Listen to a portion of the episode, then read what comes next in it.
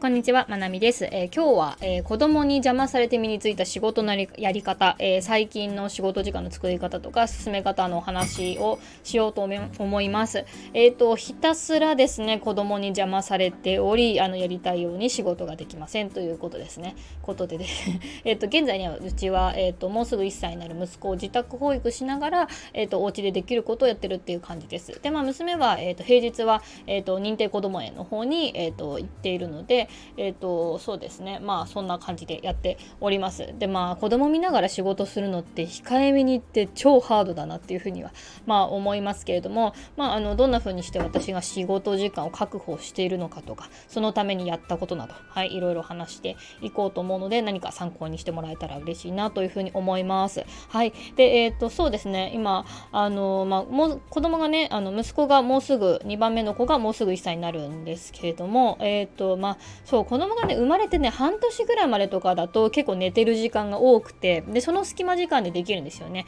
朝午前寝みたいのもするしであとま昼寝もするし夜寝るのも早いしって感じなんですけどやっぱね1歳前とかなってくるともううち朝寝とかしてないので、まあ、昼寝がっつりしてもらうっていう感じで、えーとやってますね。うんで、まあ、今はそうですね午前それまでねそれまでというか息子が生まれる前で娘が保育園に行ってるっていう時は午前中が一番私仕事する時間だったんですけど今はですねあのとにかく昼寝をいっぱいさせるためにえ午前中は活動すると。私も息子に合わせて外に出るっていうことがメインなので午前中はもう全然仕事とかはしてないですね。でなんかね午前中家にいると一生泣くんですようちの息子。なのであの基本外に出てます。まあでもそこで、まあ、ちょっと足りない食材を買い足したりだとかメルカリの発送したりとか、まあ、私の運動ですよね、まあ、散歩が運動になるかなっていう感じで、まあ、運動がてらっていうあの感じで外に出て歩いてます。あとは幼稚園の子育てサロンとか園庭開放、えーと、認定こども園か。お姉ちゃんのところのに、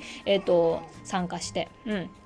過ごしたりとか、まあ、4月からね同じとこに行くので、まあ、その練習も兼ねて、えーと、園に遊びに行ったりすることもあるし、うん、あとはまあそうですねあの私と一緒にお出かけしたりっていう感じですね。うん、でそうですね、まあ、昼ご飯が、まあ、ご飯結構食べる子なので昼ご飯も、まあ、たっぷり食べさせてで、まあ、ここ最近はだいたいですね3時間ぐらいね昼寝してくれるようになりました。うん、であのかなりね私あの子供の睡眠とか寝かしつけの本あの読みまくってもうとにかくけ一個一個検索マンになっててもしょうがないと思って子供寝ないとかどうやったら早く寝るとかねあの検索してもね全然あの欲しい答えにたどり着かないってなったのでもう結構本読みました。で私が参考にしてる本が「えーと、ねんねママ」の、えー、と本なんですけど、えー、とそれまたちょっとリンク貼っときますね。あのこれよかったら読んでみてください。電子書籍もあるのかな？本で見る読むのもねおすすめですけど電子書籍もあると思うのでもし子供の睡眠に悩んでる方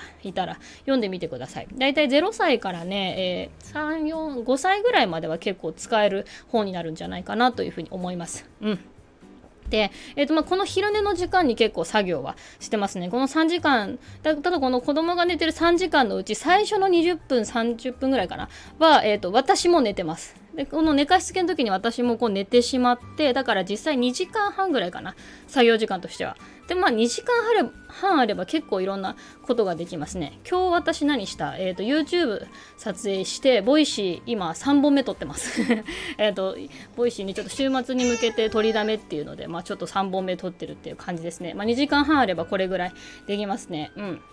で、えーと、あとはですねちょっと夜も最近作業します。で前ちょっと夜はねもう作業頭回んないからできないという感じだったんですけどやっぱりちょっと作業時間もうちょっと欲しいなっていうことでなのでこう昼寝最初にしておくので夜もちょっと持つっていう感じでね、えーと、夜も、えーと、ちょっとだけ仕事してますね。ただね今ね2歳のね上の子がねとにかくね寝たくないっていう時期なんですよね。で何かと理由をつけて起きたがったりとかもうあの寝ないやだやだって言って泣き叫ぶっていうのが実は結構続いてます。はい。で、まあちょっとね、ルーティンとかが分かった方がいいのかなと思って、こう、お茶を飲む、着替える、絵本読んで寝るみたいなイラストを描いたんですけど、こう、見通しが持てることによっても、お茶とか絵本の時点から、まだ寝ないみたいになってしまって、あのルーティンとはみたいになってますね。で、まあ昨日ね、え、ー、と、どうせ30分ぐらい寝たくないって泣くんだったら、もう早めに寝かしつけて30分泣いてても同じじゃないと思って、思い切って、いつも8時半ぐらいから寝かしつけするとこう、8時にしたんんですよね。そしたらなんと早く寝ました。まあねたまたまたまたま勝利しただけかもしれませんね。うん。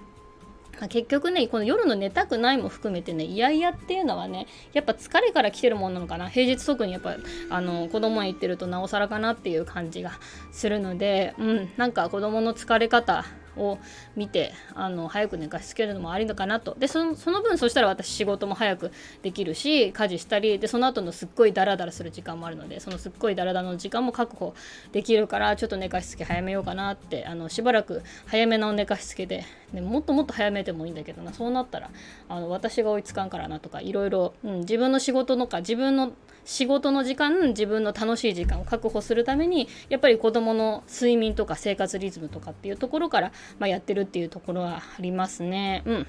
でまあそうですねこのうちの子たちはね夜泣きは今のところない感じなので2人ともぶっ続けで寝ますね。まあ、お姉ちゃんちょっとね起きるの早いね。あの5時台だったりまあか6時過ぎぐらいにはだいたい起きてくるんですけどまああの夜通し寝るタイプなので、うん、そこはまあ助かってるかなっていう感じがします。そうで私が大体、えー、っとそうですね夜、えー、っと仕事ちょっとしてあとは家事してそれから自分の好きなコンテンツを消費しまくるみたいな。その SNS だらだら見て、まあ、ネットポチポチして散財してみたいなことをね よくやってますね。あと最近はねもうなんか節電精神っていうか多分早く寝た方があの家の暖房そのリビングの暖房類とかを全部もう切ってしまって早めに寝室に行った方があの節電になるんじゃないかっていう ねあの本当ねあの光熱費切実ですよね。もう本当にね。というわけであの最近は間接照明つけてえっ、ー、とえっ、ー、と寝室でね本読むっていうのもやってます。はい。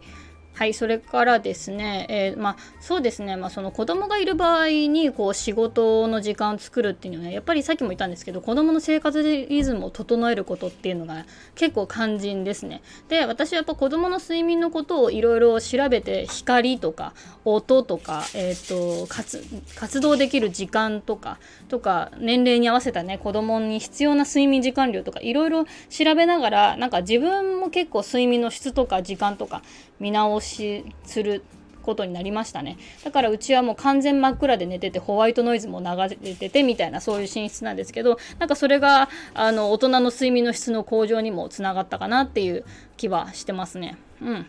まあ、そんな感じで今ちょっと仕事時間をどうにかこうにか、えーと、子どもの睡眠のリズムとか生活のリズムとか含めてねいろいろ調整してるとこですね。うん。